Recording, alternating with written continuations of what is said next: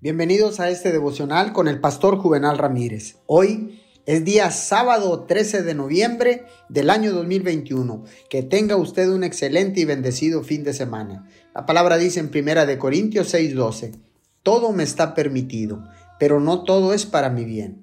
Todo me está permitido, pero no dejaré que nada me domine. Muchas personas se han convencido de que son personas demasiado emocionales. Dicen, no puedo evitarlo. Mis emociones sacan lo mejor de mí. Si alguna vez se ha sentido así, déjeme decirle que puede ser estable y maduro en Cristo Jesús. No tiene que ser una víctima de sus emociones. Nadie es solo emocional. Podemos haber elegido dejarnos llevar por nuestras emociones y se convirtió en un hábito, pero con la ayuda de Dios podemos cambiar.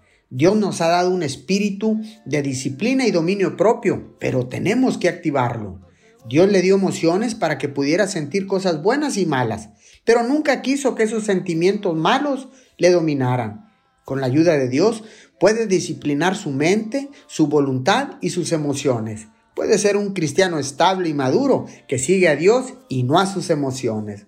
Gracias, Papito Dios, porque nos has dado un libre albedrío, Señor, y podemos usarlo para tomar decisiones que se alineen con tu voluntad en nuestras vidas, en el nombre poderoso de Jesús. Amén y amén.